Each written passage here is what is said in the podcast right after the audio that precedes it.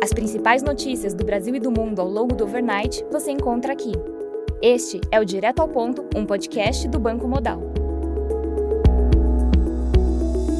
Bom dia e bem-vindos ao Direto ao Ponto. Hoje é sexta-feira, dia 10 de novembro, e estes são os principais destaques esta manhã. No Brasil, em relação ao cenário fiscal, segundo o valor, a cúpula da Câmara dos Deputados avalia mudanças no texto da reforma tributária.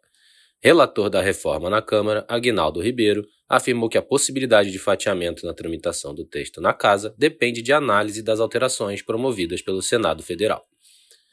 Segundo o Estadão, imposto seletivo sobre petróleo e combustíveis a ser implementado no âmbito da reforma tributária pode render 9 bilhões de reais ao governo por ano.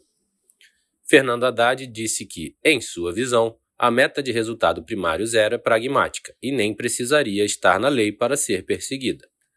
Adicionalmente, afirmou que aumento de gastos para fazer a economia crescer não é o melhor caminho.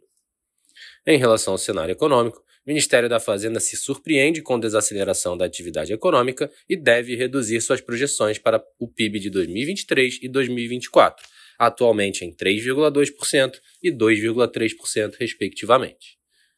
No cenário internacional, no Reino Unido, a produção industrial de setembro registrou estabilidade na comparação mensal, abaixo do esperado 0,1%, mas acima do anterior, menos 0,5%.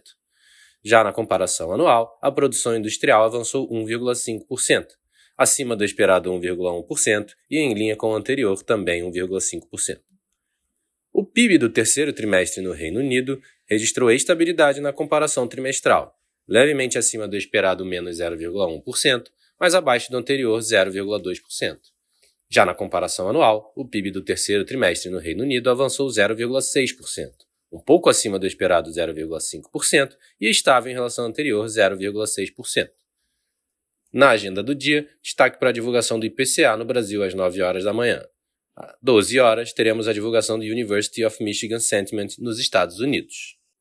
Nos mercados, o dólar index recua 0,1%. O S&P futuro trabalha em estabilidade, enquanto o DAX futuro recua 0,7%. No mercado de commodities, o WTI avança 0,9%, enquanto o Brent sobe 0,91%. Estas foram as principais notícias do overnight. Um bom dia a todos e até o nosso próximo podcast direto ao ponto do Banco Modal na semana que vem.